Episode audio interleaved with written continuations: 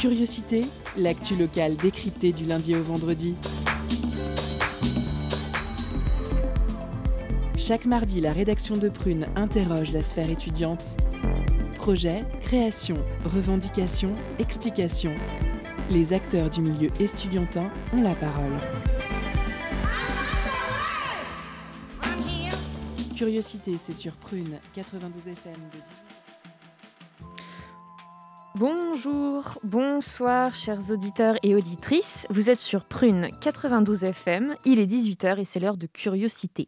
Je suis Salomé et je vous accueille pour votre quotidienne. Nous sommes mardi 2 février et ce soir nous parlons vie étudiante. L'équipe du jour, notre intervieweur Timothée, bonjour. Bonsoir. Bonsoir.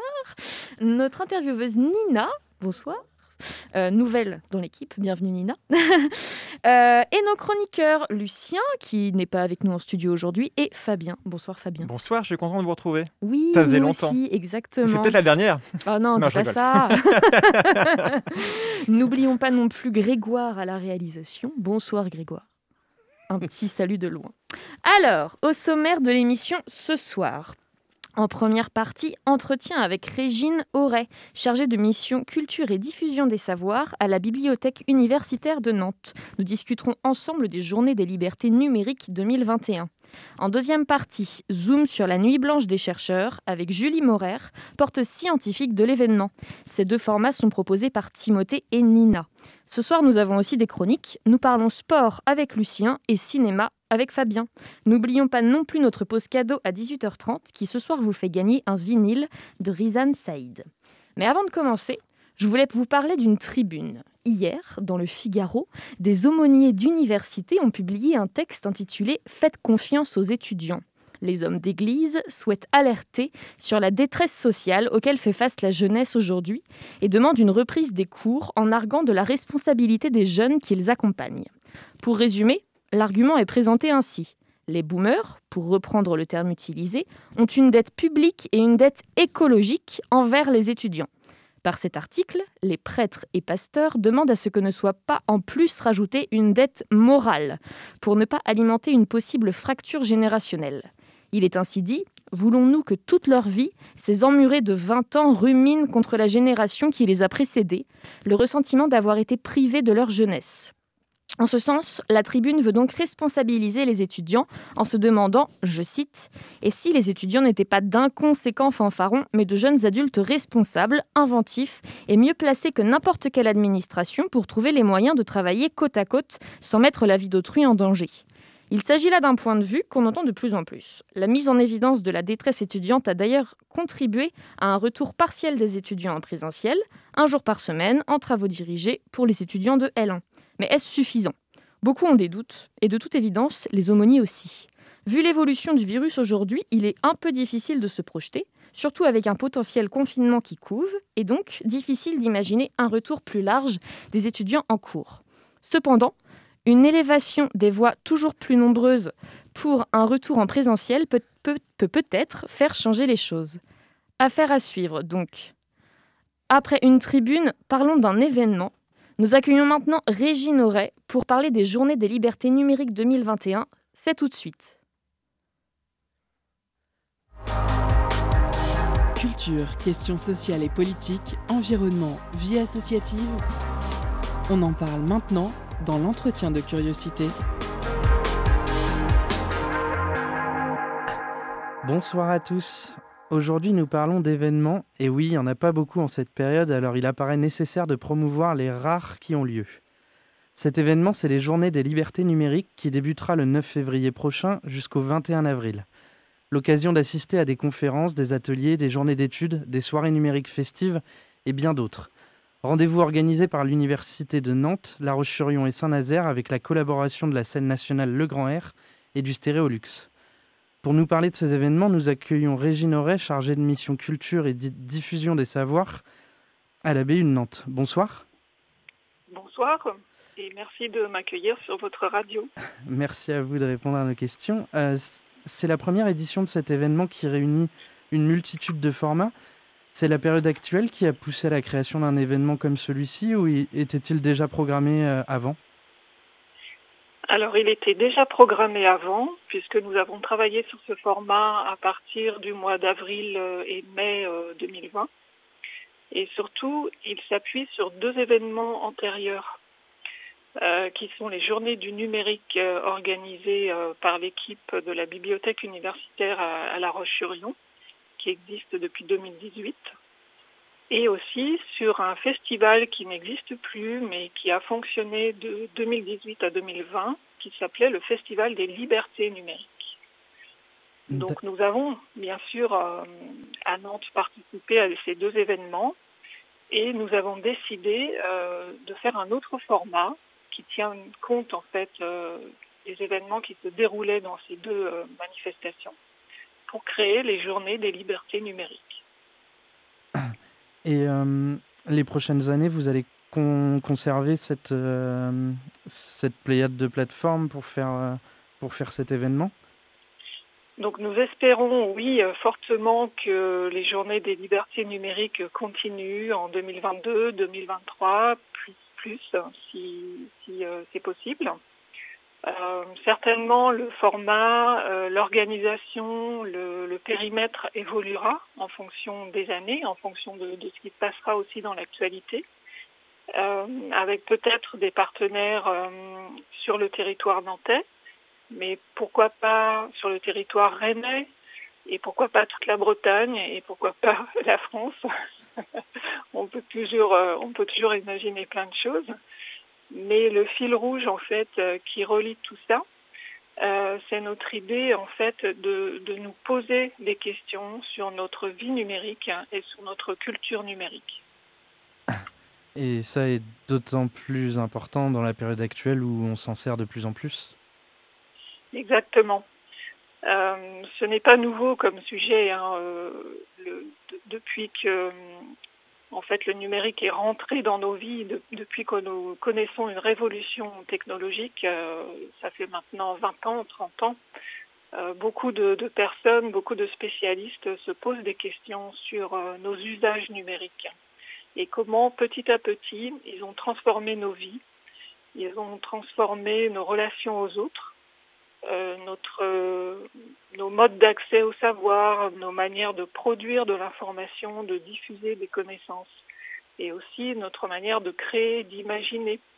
Donc les artistes aussi euh, ressentent toutes ces transformations technologiques. Euh, donc il, était, il est toujours important de nous poser des questions sur euh, tous ces changements fondamentaux qui, bien sûr, ont des enjeux économiques, politiques, sociaux, euh, culturels, et euh, de nous demander si nous sommes encore maîtres, si nous avons encore le choix euh, d'utiliser ces outils et, s'ils correspondent vraiment à nos besoins et vraiment à la société que nous avons envie de vivre dans les prochaines années. Et hum, ce, cet événement, il va être uniquement destiné aux étudiants ou il va être ouvert à, plus de monde? Alors les bibliothèques, euh, dans leur mission principale, euh, donnent l'accès à l'information et aux connaissances à tous. Euh, dans ce cadre-là, nous, nous sommes un peu des médiateurs, comme toutes les personnes qui s'intéressent en fait à l'information, à la connaissance.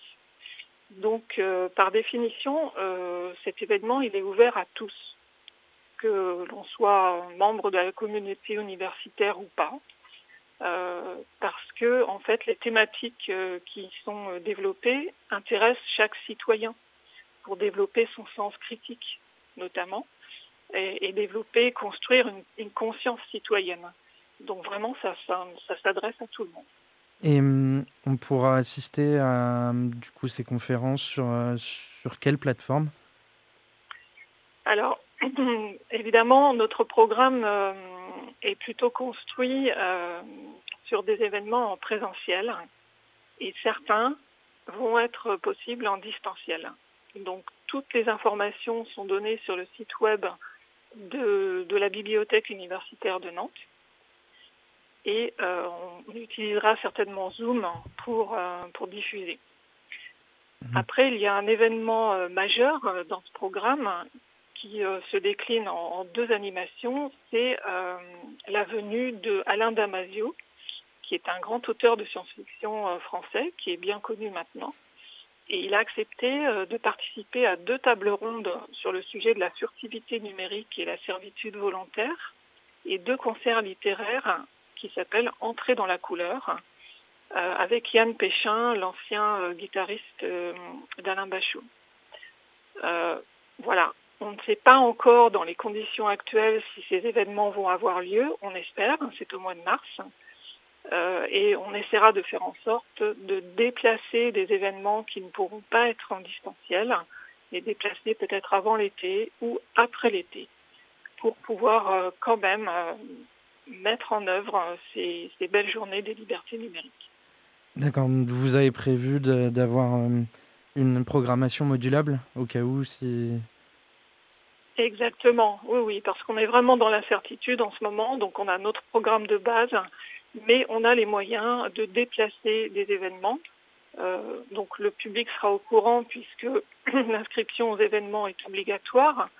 Donc par le site web de la BU de Nantes, vous pouvez vous inscrire, vous avez toutes les dates.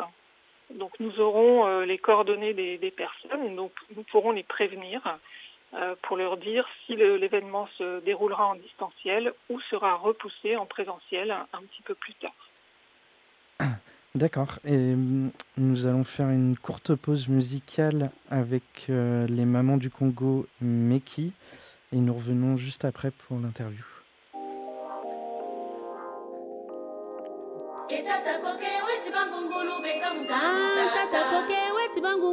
beka mutandu. Etatakoko eweti bangungulu beka eh, mutandutata berikize ngwa kuwa bindama na meki mangungulu. Etatakoko eweti bangungulu beka ah, mutandutata tatakoko eweti bangungulu beka mutandu. Etatakoko eweti bangungulu beka mutandutata uchele buyiriri wakuwa bindama na meki mangungulu. Uchele buyiriri wakuwa bindama mana meki mangungulu. Ekatula buzoba sana kuzumba nti hekatra tano kuinda mangala menu. Kuchikole meno menu. Mubuzoba meno ngwako abina mana make mangungulu. Ngwako abina mana make mangungulu. Ngwako abina mana make mangungulu. L'amour rend aveugle.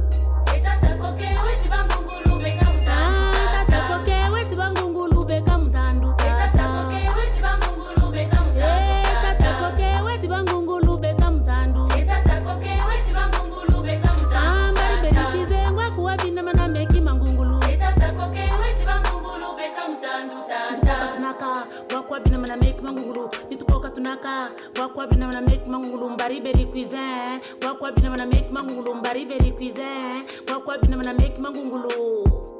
Nagana manga bwaka bube nagana binsukulu bwaka bube nagana lwile bwaka bube nagana bizu bwaka bube nagana nsusu bwaka bube.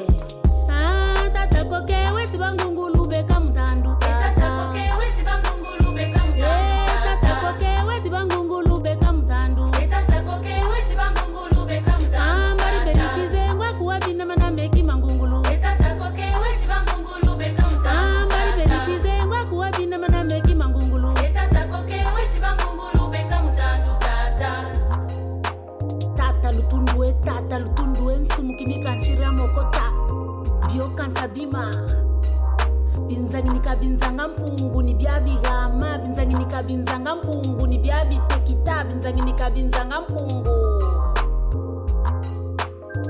Les voilà qui arrivent les méchants pour nous faire la peau il faut que je me serve, mon fils, pour sauver ta mère. Ces butins, on en a besoin pour qu'elle vive. Laisse venir les méchants. On se battra pour le bonheur de maman, pour le bien de la famille. Faisons un front contre le mal. T'es tabi qui a la coca qui coca. T'es tabi qui a la coca. Qui a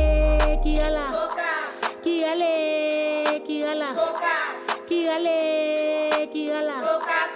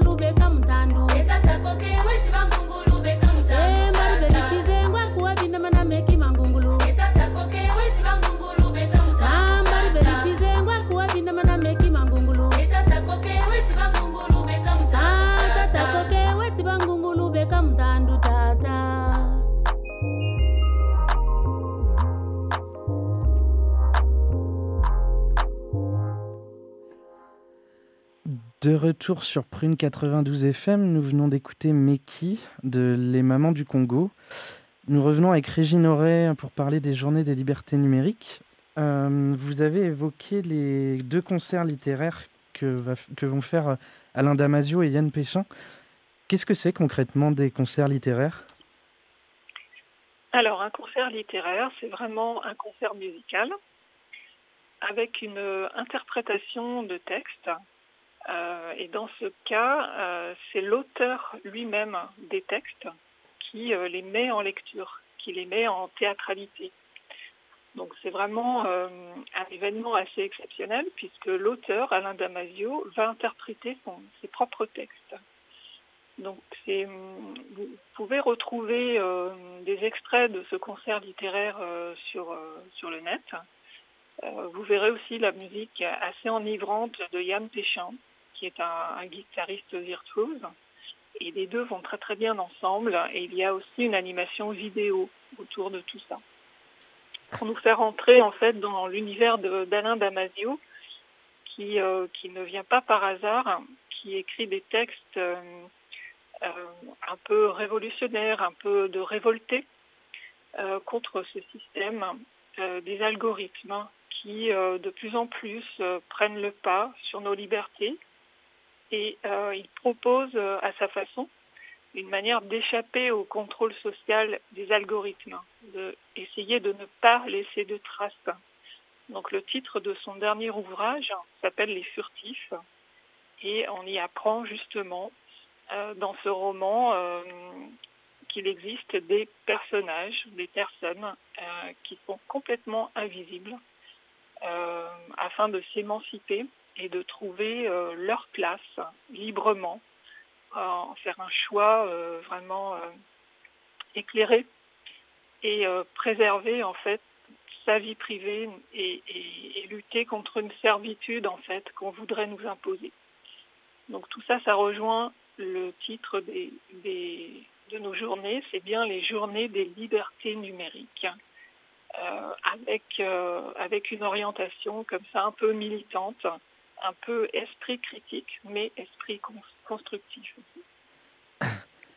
Et donc ces, euh, ces sujets qui sont abordés euh, dans cette première édition, elles, se sont calqués euh, par rapport au domaine de réflexion de vos invités ou l'inverse, ou est-ce par rapport à l'actualité? Alors les deux, en fait.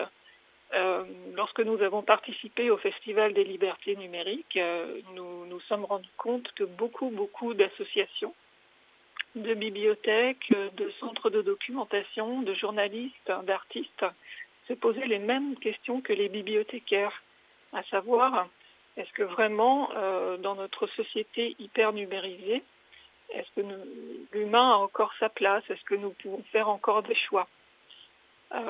Et donc ça correspond tout à fait à l'actualité d'aujourd'hui, où euh, nous avons beaucoup de contraintes. Euh, nous sommes obligés maintenant d'utiliser tous les outils numériques euh, dans notre vie. donc il y a des questions à se poser, il y a des experts à écouter qui peuvent nous faire mieux comprendre les choses et surtout nous montrer qu'il y a des alternatives. Donc ça participe au développement de l'esprit critique des jeunes étudiants, par exemple, euh, je pense aussi aux doctorants qui, euh, vont, euh, lorsqu'ils sont chercheurs ou qu'ils le font déjà, qu'ils vont produire des données. Donc ces données, il faudra qu'elles soient protégées. En même temps, il faut qu'elles soient diffusées.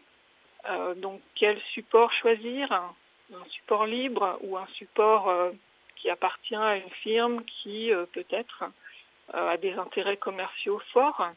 On s'aperçoit parfois que certains chercheurs déposent leurs articles scientifiques sur des plateformes et en fait, euh, ils abandonnent leurs droits d'auteur et ils se retrouvent parfois en contradiction avec l'éditeur des revues dans lesquelles ils, produisent, euh, ils, écrivent. Donc tout ça, euh, en fait, c'est complètement lié. On est à la fois dans des interrogations sur nos vies numériques, notre culture numérique et où est-ce que ça va nous, amener. Et puis dans euh, le présent, avec les difficultés qu'on connaît pour les jeunes, euh, les interrogations qu'ils ont sur leurs outils, sur euh, sur aussi le coût économique de tout ça, le coût sur l'environnement. Est-ce qu'il y a d'autres alternatives? Donc la réponse est oui. Et au cours des journées des libertés numériques, des experts, les chercheurs, les militants, des étudiants aussi vont nous expliquer tout ça et, nous serons en capacité de choisir la voie vers laquelle nous, souhaitons aller. Et hum, du coup, ces sujets qui seront abordés dans les différentes conférences ou ateliers mis en, mis en place, vous avez dit que ça allait peut-être être reporté. Est-ce qu'il euh, y a certaines, euh, certaines conférences ou, débats qui, vont quand même se passer malgré les, restrictions qu'il pourrait y avoir Et euh, est-ce que les étudiants pourront les regarder et, interagir avec les intervenants? Oui, tout à fait. Il y a plusieurs ateliers qui vont avoir lieu, là on le sait maintenant, en distanciel. Donc encore une fois, rendez-vous sur le site de l'ABU de Nantes sur la page JDLN et vous aurez vraiment toute la description euh, par atelier, par conférence, etc. Donc par exemple, euh, il y a un atelier euh, qui va s'appeler Sobriété numérique et Internet éco-responsable qui va avoir lieu en ligne à la fois depuis La Roche-sur-Yon le 18 mars et depuis Nantes le 25 mars. Il y en a d'autres, hein, je, ne vous donne pas le détail, vous pourrez retrouver tout ça sur le site. Et peut-être une, dernière question. Euh, ce festival, il s'étale sur trois mois. C'est euh, proposer aux étudiants des moments pour se rassembler derrière quelque chose de commun, pour qu'ils puissent communiquer entre eux sur d'autres sujets que les études euh, dans cette période ou... Exactement, tout à fait. En fait, nous nous sommes dit que ce serait plus pratique pour les étudiants et pour les personnes extérieures aussi, et pourquoi pas pour les enseignants et, les, les techniciens, les secrétaires, euh, etc., les gens qui travaillent à l'université, euh, de se dégager du temps euh, comme ça sur plusieurs semaines ou, prévoir, choisir des dates qui leur plairaient, sachant que certaines animations sont dupliquées. Donc on a le choix sur plusieurs dates pour la même animation. Et puis, bien sûr, c'est lié aussi aux disponibilités des intervenants. Euh, voilà, et notamment Alain Damasio, euh, mais aussi des enseignants qui, euh, qui vont nous parler, des, des, personnes de, de, milieux associatifs comme Ping, qui prévoit un atelier de live coding, par exemple, en mars, et aussi un séminaire sur les cultures numériques, un séminaire d'études critiques sur les cultures numériques. Donc, si, pour, vous inciter à venir, je vous dirais, euh, n'hésitez pas, venez rencontrer des spécialistes, venez échanger avec eux, venez donner votre avis, venez donner votre expérience. Et tout ça, ça nourrira les débats pour qu'on puisse faire une autre édition des JDLM 2022 en intégrant peut-être davantage les étudiants qui voudraient monter des projets avec nous sur ces sujets-là. Eh bien, merci beaucoup pour euh, toutes ces réponses. Euh, je rappelle qu'on peut retrouver du coup toutes les informations de, de l'événement sur le site de l'université et de la BU. Oui, tout à fait. Voilà. Eh bien, merci beaucoup. Je vous remercie. Bonne soirée. Eh bien, merci beaucoup, Régine Auray, encore une fois, d'avoir répondu à nos questions. Et merci, Timothée, pour cette interview. En deuxième partie, zoom sur la nuit blanche des chercheurs avec Julie Morer. Il y aura également notre pause cadeau. Mais tout de suite, je vous laisse avec la chronique de Lucien, qui nous parle ce soir de supporters marseillais pas contents. C'est tout de suite. Étonnante, perspicace, amusante, actuelle les chroniques de curiosité. Une horde sauvage, la sidération, la peur, la barbarie, un déchaînement de violence, des vols, des véhicules endommagés, des bâtiments dégradés. Mais que s'est-il passé? Une guerre, un attentat, une prise d'otage Non. Juste quelques individus mécontents des résultats de leur club olympique de Marseille et qui réclament le départ de leurs dirigeants Franck McCourt et Jacques-Henri Hérault. Samedi soir, avant le match qui opposait l'OM à Rennes, une centaine de brutes ont saccagé le centre d'entraînement de la commanderie. Cette explosion de violence a obligé les autorités à reporter le match. Le sport rassemble, mais s'il rassemble pour ce genre de bêtises, alors autant s'abstenir. Je vous rappelle l'hymne marseillais Aux armes, aux armes, nous sommes les Marseillais. Eh bien, je pense que ces barbares l'ont trop pris au premier degré. Depuis quand règle-t-on des mauvais résultats sportifs avec ce genre d'attitude? Donc si j'ai bien compris, ces personnes, quand elles vont au resto et qu'elles ne sont pas satisfaites du plat, elles cassent la figure au serveur et au cuisinier. Quand elles vont dans un hôtel et qu'elles passent une mauvaise nuit, elles foutent le feu au bâtiment. Hum, je vois. Enfin, non, je vois, pas du tout en fait. Mais attention, pas d'amalgame. Marseille a des supporters. Eux, ce ne sont pas des supporters. Car oui, pour moi, supporter un club, c'est le chérir, l'aimer, le soutenir. C'est vrai, le sport, encore plus le football, n'est pas linéaire. Parfois on gagne, on est euphorique, on savoure chaque instant. Mais ce n'est pas forcément dans ces moments-là que se révèle un vrai supporter. Non, un vrai supporter, c'est quelqu'un qui, malgré les défaites, les relégations, les naufrages sportifs ou financiers, va continuer de croire en son club. Et je vous rappelle juste que l'OM est septième de Ligue 1. Heureusement qu'ils ne sont pas à la place de nos Canaries. Imaginez-vous aller au travail la peur au ventre, mais, mais pas la peur de se faire taper sur les doigts par son patron ou louper une promotion, non, la vraie peur, celle qui vous suit après le travail. Car vous oubliez que ces joueurs, ces dirigeants, sont avant tout des hommes, des hommes qui quand ils rentrent chez eux ont une femme, des enfants, qui sont tout autant impactés par vos propos et vos gestes. Selon moi, se faire frapper, traquer, oppresser, insulter quand on ne satisfait pas des soi-disant supporters, ça ressemble à une dictature. Ah oui, j'oubliais. J'ai un message à faire passer à ces sauvages. Si l'OM parvient cette saison ou une autre, peu importe, à décrocher un titre, un podium, eh bien ce ne sera pas grâce à vous. Pas du tout. Eh bien, merci beaucoup, Lucien, pour cette chronique. J'espère que le message est passé. Je rappelle qu'en deuxième partie, nous aurons la chronique cinéma de Fabien, ainsi que le zoom sur la nuit blanche des chercheurs avec Julie Morer. Mais d'abord, je vous propose de faire une pause cadeau. Concert, spectacle, cinéma. Tout de suite, Prune comble ta soif de culture avec la pause cadeau.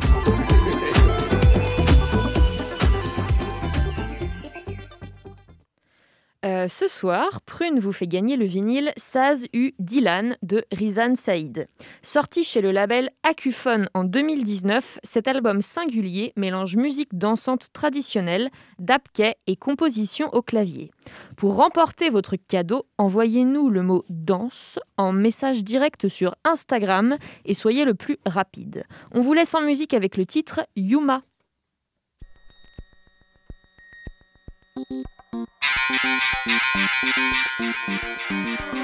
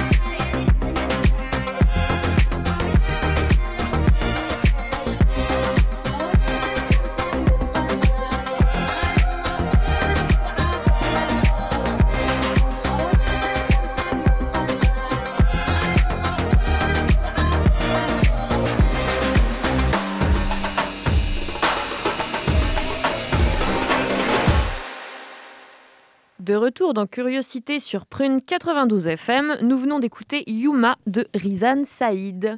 Petit changement de programme. Euh, avant le Zoom, nous laissons la parole à Fabien. Aujourd'hui, on parle d'une sortie Netflix. C'est tout de suite. Vous me prenez pour un demeuré Non. Aurais-je l'allure d'un demeuré Selon vous? Vous en avez marre de passer pour un blaireau dès que les gens se mettent à parler cinéma? Vous voulez briller en société? Alors la chronique Curiosiné de Fabien est faite pour vous. Eh bien, bonsoir à tous. Comment ça va l'équipe? Bah, ça va très bien. Ça va. Est-ce que les, les cinémas vous manquent? Ah oui. Oui, ben, vu que les cinémas sûrement resteront sans doute fermés encore pour longtemps, il faut bien se mettre quelque chose sous la dent pour combler l'attente. Donc ce soir, je vous mets en avant un film qui mérite le coup d'œil. Disponible sur Netflix depuis le 27 janvier, ce film réalisé par Glendine Evin est inspiré de l'histoire vraie d'une famille australienne et plus précisément de Samantha Bloom, une mère dont le monde est bouleversé après qu'un accident quasi mortel l'ait rendue incapable de marcher. Alors maintenant, si toi aussi tu aimes les couleurs australiennes et les oiseaux, parlons du film qui est fait pour toi. Tiré donc d'une histoire vraie qui a été révélée au grand public par le biais d'une autobiographie coécrite par le père Cameron Bloom, dont les photographies illustrent l'ouvrage, Penguin Bloom, qui est aussi donc le titre du film, se veut porteur d'un message d'espoir et s'évertue à montrer que malgré les obstacles et les coups du sort, nous pouvons réussir à nous relever. Malgré ses airs de drame classique ne présentant à première vue aucune originalité propre, le film affiche avec surprise de sérieux atouts. Le réalisateur nous livre un, métrage solaire et émouvant qui aurait pu croire que l'on serait touché par les tribulations d'une pie. C'est pourtant l'atout principal qui nous retranscrit la douloureuse épreuve vécue par la famille Bloom après qu'un voyage en Thaïlande ait basculé du rêve au cauchemar. Se retrouvant paralysée des membres inférieurs à la suite d'une chute presque fatale, Samantha Bloom, femme passionnée de surf, épanouie et débordante d'énergie, va voir son quotidien totalement bouleversé, l'amenant sur une route sombre. Au plus bas physiquement et psychologiquement suite à ce drame, cette dernière ne parvient pas à accepter sa nouvelle condition, impactant alors la cohésion de son foyer. Si l'espoir de jours meilleurs s'amenuise, l'arrivée d'un oiseau nommé Penguin, une pie, lui aussi tombé du nid, va être le symbole d'un renouveau à la fois pour Samantha, mais aussi pour chaque membre de la fratrie. Cette reconstruction en miroir entre ces deux êtres brisés par la vie est métaphoriquement bien amenée. Le film aborde avec courage la question du handicap et de ses répercussions, avec différents curseurs passant par la compassion envahissante, par la peur de mal faire, ou au contraire la négligence et l'isolement. Un message qui fait du bien à entendre, et notamment ces derniers temps, et qui pourra réchauffer les cœurs les plus amers en cette période compliquée. Ajoutons aussi une photographie poétiquement soignée avec de magnifiques paysages australiens qui invitent au voyage et insufflent un vent de liberté, symbolisant Madame Bloom et sa soif de vivre. Un casting tout aussi fort porté par Naomi Watts, coachée par la vraie Samantha, qui a permis à l'équipe de filmer en plus chez elle. Naomi Watts nous transmet avec une troublante authenticité, rage, colère et rédemption. Une belle thérapie, j'ai envie de dire, nouvelle vision des bienfaits scientifiquement prouvés que le monde animal peut apporter à notre santé mentale. D'ailleurs, pour compléter votre dose d'émotion et pour vous prouver que la résilience ne connaît pas de limite, la vraie Samantha Bloom deviendra championne de kayak deux fois et championne de monde de surf handisport. Bref, en résumé, sous ces airs de drame classique, Penguin Bloom s'impose donc comme une œuvre poignante, aussi touchante dans ce qu'elle raconte textuellement que ce, qu'elle suggère dans les silences. Bref, le film met joliment en lumière la difficile reconstruction physique et psychologique d'une mère de famille complètement brisée, une très belle surprise en somme. Le film est disponible depuis le 27 janvier sur Netflix. Je vous souhaite une bonne séance canapé et à très vite. Eh bien, merci beaucoup, Fabien. Merci pour cette chronique. Euh, voilà, un nouveau, un, film à voir sur Netflix. Euh, tout de suite, on parle recherche avec Julie Maurer. Plus précisément, on parle Nuit blanche des chercheurs. Une interview de Nina, c'est tout de suite. Focus sur une initiative, un événement, un engagement. C'est le Zoom de la rédaction.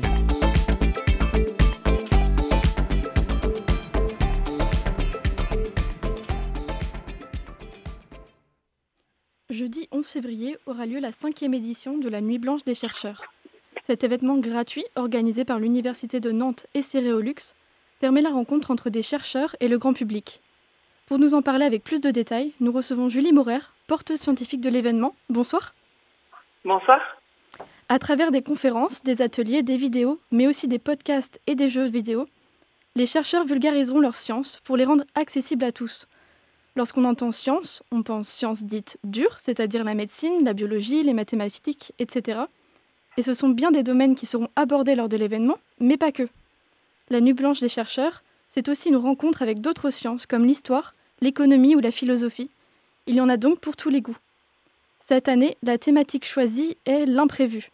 On imagine, on imagine que ce thème a été fortement inspiré par le contexte actuel, c'est le cas? Alors oui, euh, merci tout d'abord de cette présentation de l'événement. On est en effet sur un, format qui permet euh, au grand public de mieux comprendre euh, avec nos chercheurs le monde qui nous entoure et, de stimuler tous les imaginaires, de proposer un regard critique aussi sur les, questions scientifiques et de recherche. ce thème-là, alors la thématique est différente chaque année. On a parlé de santé, de ville, de lors des éditions précédentes. Cette année, on a en effet choisi une thématique qui rentre en résonance avec tout ce que l'on vit ces derniers mois. Et ça va être euh, euh, exploré euh, par nos chercheurs en termes de contenu scientifique de recherche, mais aussi on va voir comment l'imprévu est intégré dans leur démarche même de recherche et comment parfois on essaie ou de l'éluder ou de l'accepter pour voilà mieux avancer, mieux réfléchir et, et, mieux traiter de ces questions de société. Donc les domaines scientifiques abordés durant la nuit blanche des chercheurs sont très vastes. Comment sont sélectionnés les chercheurs et les thématiques justement? Il y a un, comité scientifique, euh, on a de nombreuses propositions, on, a aussi la chance de pouvoir accepter euh, presque toutes ces propositions parce qu'elles font la richesse de tout le paysage scientifique et celui de l'université. Euh, donc, comme vous l'avez évoqué, on est vraiment sur des formats qui vont nous permettre de, de, croiser les regards et de faire interagir de manière très interdisciplinaire, de faire interagir les, les, champs des sciences dites dures et puis de toutes les sciences des humanités euh, autour de, de, formats de conférences euh, euh artistiques et, et scientifiques euh, avec des temps croisés et, et, des mises en dialogue aussi d'artistes de, et de chercheurs. Donc vous l'avez dit, aussi étonnant que ça puisse paraître, on peut aussi faire des, des découvertes musicales durant les conférences Arts et Sciences. Comment se sont créées ces rencontres justement entre scientifiques et artistes? Qui les a initiées et qu'est-ce que la discipline apporte à l'autre? Euh, la, Nuit Blanche des chercheurs, c'est un événement qui est porté par l'Université de Nantes, mais qui est organisé en partenariat avec Stéréolux. Euh, et donc, ça, Stéréolux a été un, partenaire euh, vraiment très précieux pour pouvoir nous mettre en contact aussi avec des artistes qui, intègrent dans leur démarche même de recherche artistique et de, création artistique cette notion d'imprévu. Il nous a donc semblé intéressant, à travers un, nouveau format de conférence Arts et Sciences, de euh, mettre en, regard des approches de recherche euh, euh issues des deux champs, hein, des arts et des, sciences, pour montrer comment on peut avoir la volonté d'anticiper l'imprévu, par exemple, pour répondre à des exigences scientifiques, mais comment aussi le, le processus de création artistique est plutôt, lui, friand d'imprévu. Donc on a en effet des artistes, Maoti, qui est un artiste qui va travailler sur la mise en, en image ou la visualisation d'algorithmes en lien avec l'un de nos mathématiciens euh, et l'artiste NS DOS qui est un, un performeur euh, et musicien aussi et euh, qui euh, échangera avec l'un de nos chercheurs, Damien Éveillard, sur des thématiques plutôt, enfin à la croisée, en fait, sur une réflexion commune autour de ce qu'est le vivant et de comment on peut l'intégrer dans le processus de création artistique avec l'utilisation de machines, c'est une démarche qui est très intrigante. Euh, et euh, Damien pourra revenir, lui, sur euh, cette question de, du vivant dans la, bioinformatique, dans une tentative de modélisation de ce qu'est le vivant et de, de l'imprévu aussi qui peut être intégré dans cette démarche de recherche. Alors, après la migration de l'événement en ligne, puisque d'habitude, comme vous l'avez dit, il se déroule à l'Université de Nantes et à Stéréolux, est-ce que vous pensez que vous allez toucher un autre public, un public différent des années précédentes? Euh, On peut dire tout d'abord que euh, ce passage au tout digital, au tout numérique, euh, ça a été une contrainte parce qu'on c'est un événement qui est vraiment très convivial, très festif et qu'on adore pouvoir tenir en présentiel. Mais c'est une contrainte qu'on a su contourner de manière très créative avec beaucoup de, ressources, de ressorts et de solutions nouvelles qui ont été trouvées. Donc il y a beaucoup de nouveaux formats aussi qui vont être proposés lors de cet événement, à commencer par des podcasts, des quiz, euh, des, des, jeux aussi euh, qui pourront être proposés, un spectacle préenregistré qui va retracer les épopées canadiennes d'un explorateur et leur mise en histoire, je parlais de jeux, voilà, il y a aussi des jeux vidéo qui sont développés par des game designers à l'université, en lien avec des graphistes, des chercheurs, et ces jeux sont inspirés de recherches scientifiques aussi en astronomie, linguistique, géographie. Donc voilà, il y a, il y a tout un, un panel de, de, formats nouveaux qui vont nous permettre, oui, je pense, d'être euh, très intéressants, très attractifs pour un plus large public. Euh, D'autant que euh, on, peut imaginer que des, alors nos, nos, nos, citoyens nantais pourront se connecter bien sûr, mais aussi plus largement, ça nous permettra de faire rayonner les, la recherche, de mieux faire connaître les, activités de recherche de l'université euh, hors, euh, hors campus en fait. Les campus très vivants de l'université de Nantes vont pouvoir euh, se, euh, voilà, diffuser cette culture scientifique au-delà des même des frontières, hein, à tous nos, toutes nos universités partenaires qui ont aussi été informées de la tenue de cet événement. D'accord. Et alors, euh, est-ce que ça vise plutôt au niveau du public, plutôt des étudiants, des personnes qui travaillent, euh, tout le monde? C'est un événement qui est ouvert à tous. Il n'y a vraiment pas de limite. Tout le monde peut être intéressé par, euh, par un atelier, par une conférence. Et, on, peut aussi souhaiter que, que, beaucoup de nos étudiants se connectent. C'est aussi un événement qui va nous permettre de, faire communauté, de, garder du lien aussi entre nos enseignants, enseignants-chercheurs, nos étudiants. Euh, à l'heure actuelle, c'est presque un engagement militant que d'avoir fait le choix de maintenir cet événement à distance et, d'avoir, euh, voilà, il y a des équipes qui ont été très engagées sur cette, organisation et je trouve que c'est euh, un, signal vraiment très positif pour l'ensemble de la communauté et à destination de tous les acteurs aussi de la culture et de la culture scientifique plus précisément. Au niveau des plateformes sur lesquelles vont se dérouler l'événement, vous en avez cité quelques-uns, ça se passera via Zoom pour les sciences dating. Et pour les autres formats, oui. ça se passera en live sur la chaîne YouTube et la page Facebook de l'université, ainsi que Exactement. sur son site internet. Oui. Euh, pourquoi ne pas avoir tout réuni en fait sur une seule et même plateforme? Euh, parce qu'en fait, il y a des, des temps euh, de captation vidéo qui vont avoir lieu à Stéréolux uniquement avec les, euh, les intervenants, artistes, chercheurs, euh, et que ces temps-là seront donc proposés en live sur, euh, sur YouTube. la page Facebook nous permettra de relayer les ateliers.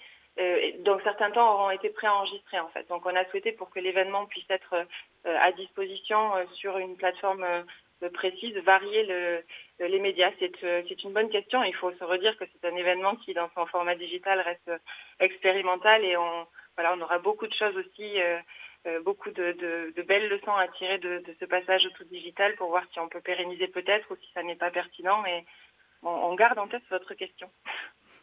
D'accord. Euh, pour les ateliers qui seront donc diffusés sur Facebook, euh, comment sont justement organisées les interactions puisque c'est des ateliers où le public peut interagir, si j'ai bien compris? Est-ce oui. que ce sera par en... chat? Pardon. Oui, euh, alors sur Zoom, ce sera ben, c'est un tête-à-tête euh, euh, avec l'un de nos chercheurs. C'est l'occasion de venir découvrir de manière beaucoup plus euh, intime ce, ce qu'est l'activité de, nos chercheurs. Et euh, ce, dans ce science dating, en fait, il a lieu normalement en présentiel dans le hall de, de Stéréolux. Euh, et il aura lieu là sur des temps où euh, des interactions pourront avoir lieu, oui, à l'oral, en chat également, euh, avec tous les moyens que l'on a euh, appris aussi à, mieux maîtriser euh, pour favoriser les temps de communication, d'échange. donc ce sera le, le format qui, est, qui, qui sera retenu pour ce science dating. Et donc sur les, les ateliers seront, enfin ces formats de rencontres seront aussi accessibles le 11 février pour que les gens puissent le public puisse euh, y accéder.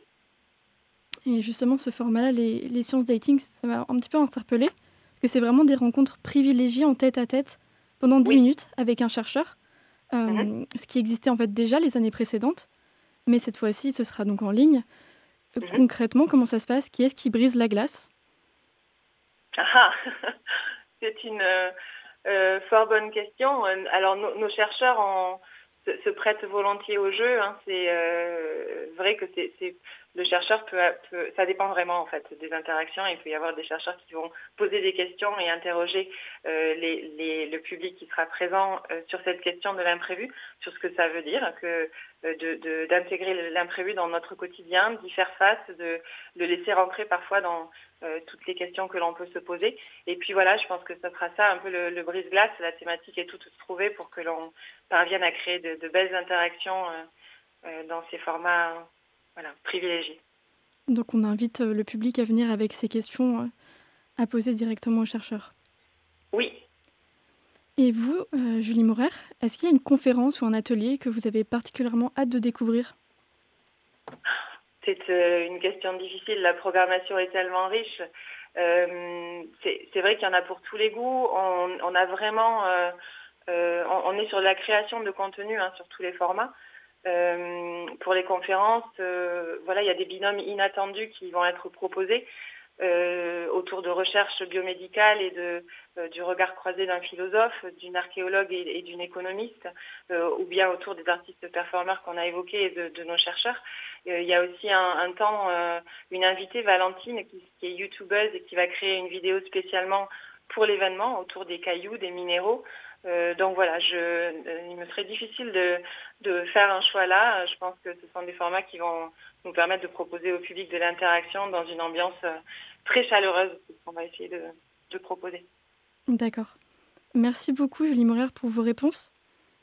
Je vous en prie. Pour participer à la Nuit Blanche des chercheurs qui aura donc lieu jeudi 11 février à partir de 18h, ça se passe sur le site nbc.univ-nantes.fr. Je rappelle que le thème de cette année, de cette cinquième édition, est l'imprévu. Peut-être que nous pourrons donc trouver des éléments qui nous aideront à changer notre point de vue sur l'incertitude dans laquelle nous vivons au quotidien. Eh bien, merci beaucoup, Julie Morer. Merci d'avoir répondu à nos questions. Et merci, Nina, pour cette interview. C'est bientôt la fin de l'émission, mais je vous propose quand même une dernière musique avant de se quitter. Tout de suite, The Beat Goes Ska.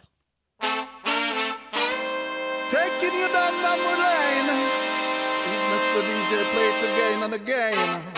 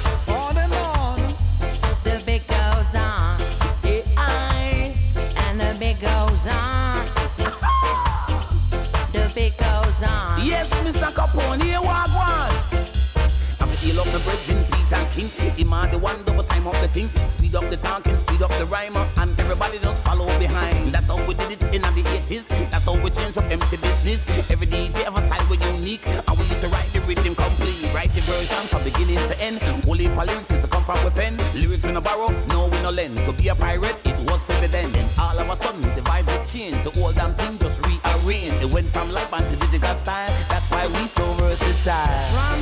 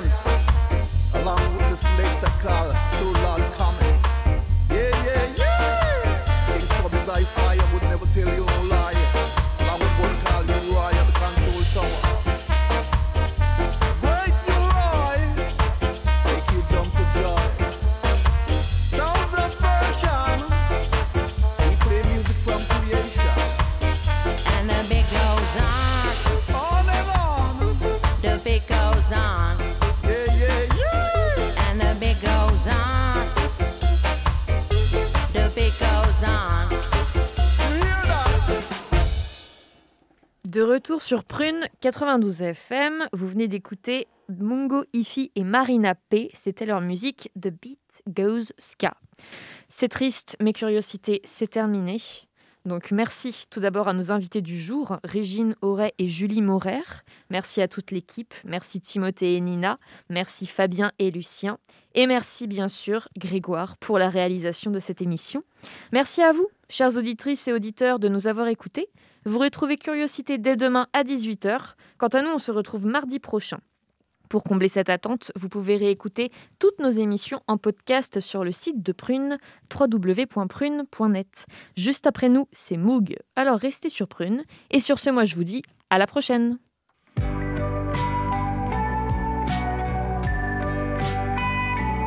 Pour écouter ou réécouter Curiosité, rendez-vous sur le www.prune.net.